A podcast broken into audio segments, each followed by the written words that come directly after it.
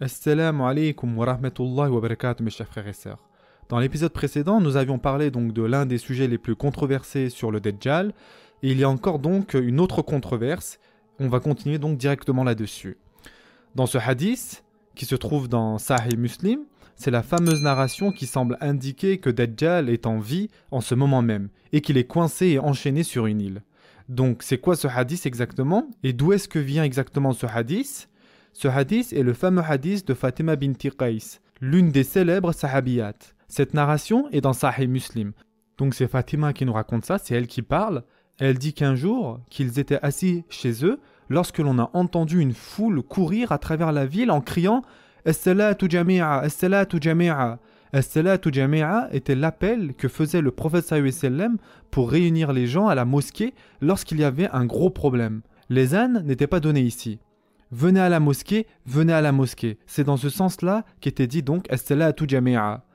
Donc, Fatima radiallahu nous dit qu'elle est partie en courant au masjid pour voir ce qu'il se passait et j'ai prié avec le prophète sallam. Et je me situais à la première ligne, là où priaient les femmes, juste derrière les hommes, car elle voulait entendre ce que le prophète sallam avait à dire. Tout ça pour vous dire qu'elle a entendu directement du prophète sallam, donc il n'y a pas d'intermédiaire. Après que nous avons terminé la prière, le prophète est monté sur le mimber et il s'est assis. Et il a dit que tout le monde reste à sa place. En d'autres termes, que personne ne bouge. Savez-vous pourquoi je vous ai appelé dit le prophète et les sahaba ont dit Seul Allah et son messager le sait. Je ne vous ai pas appelé aujourd'hui pour vous donner un sermon ou des conseils. Ce n'est pas le but de mon appel. Mais je suis venu ici pour vous dire ce que Tamim ad-Dari est venu m'informer. Qui est Tamim ad-Dari d'abord? Tamim est l'un des rares sahabis qui était chrétien et qui a embrassé ensuite l'islam. La majorité des sahaba étaient païens. Très très peu d'entre eux avant l'islam étaient juifs ou chrétiens.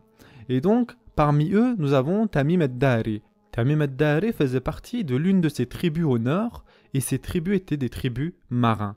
Les Quraysh étaient tout le contraire de ça, et à vrai dire, ils méprisaient l'océan.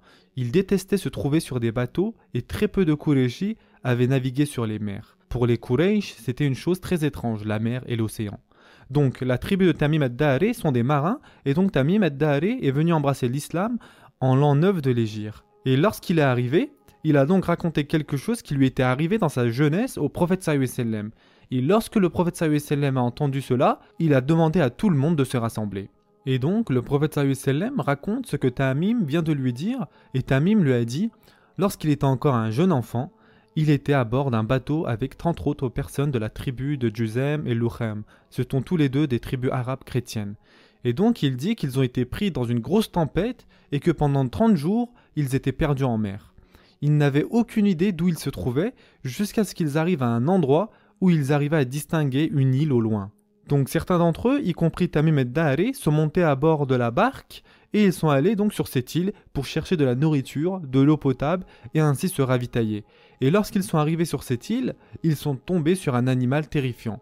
Une bête qui pouvait leur parler, donc ce Dabba pouvait leur parler, et nous en parlerons de ce Dabba. Et donc cette bête était méconnaissable, impossible de savoir ce que c'était. Le hadith ne décrit pas vraiment cet animal, cette bête. C'est juste écrit une bête avec beaucoup de poils, et qui pouvait parler. Et Tamim ad et ceux qui étaient avec lui étaient terrifiés. Et donc la bête leur a dit Venez avec moi, je vais vous emmener vers mon maître et donc ils ont suivi cette bête, jusqu'à une grotte. Et là, ils ont vu un homme très grand. Ils disent que c'est l'homme le plus grand qu'ils avaient vu de toute leur vie.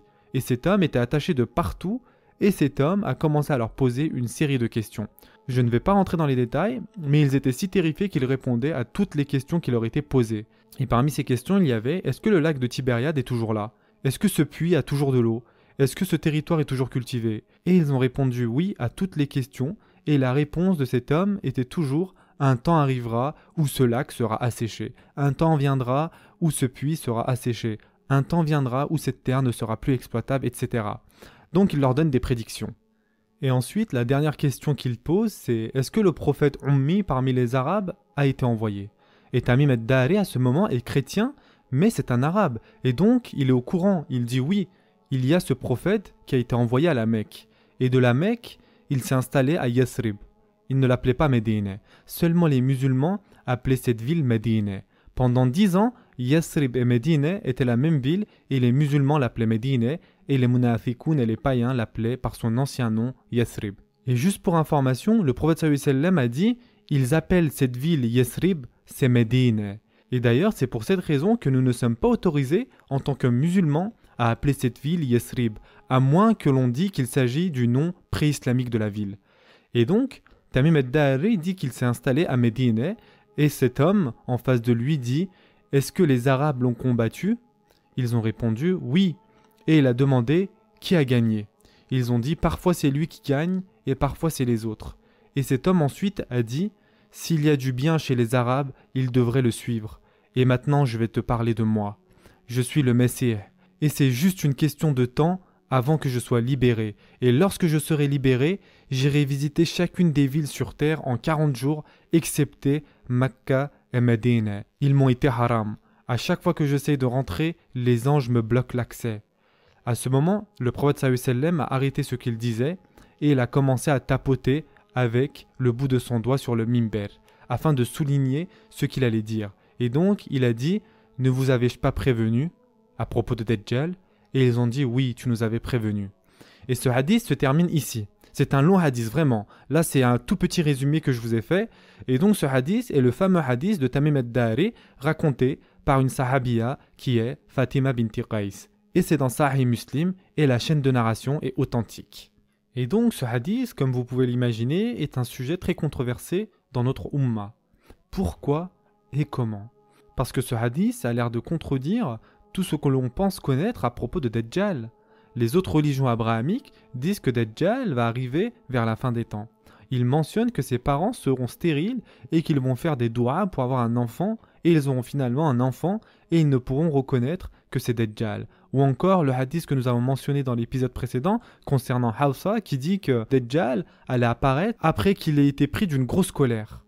Et le hadith que nous venons tout juste de raconter bah, semble tout simplement contredire l'île, que le Dajjal est enchaîné, qu'il sait qu'il est le Dajjal, etc. Et tout cela nous mène donc à un gros problème. Est-ce que c'est autorisé de problématiser sur des hadiths en se basant sur le contenu et non sur la chaîne de narration? Là, je ne parle pas de vous et moi, mais des savants de hadith. Est-ce qu'ils sont autorisés de questionner un hadith à cause de son contenu qui semble être différent? Et la majorité des oulémas ont répondu que non, que cela n'est pas autorisé pour une bonne raison. Parce que si vous décidez d'ouvrir cette porte, soyez sûr qu'elle ne restera plus jamais fermée. Et sachez que nombreux sont les personnes qui vont venir et dire Je ne comprends pas ce hadith, donc je le rejette. Et aujourd'hui, il y a ce genre de personnes qui existent déjà. Donc imaginez, lorsqu'il s'agit de din, c'est ces mirna ou atarna que nous comprenions pas. Certains oulémas, ou plutôt une très petite minorité de oulémas, et je parle bien de sunni oulémas, disent donc que ce hadith n'a pas de sens et qu'il n'est pas logique en comparaison de tous les autres hadiths qui parlent de ce sujet. Donc ces oulémas ne considèrent pas ce hadith comme authentique, même s'il se trouve dans Sahih Muslim. Pourquoi?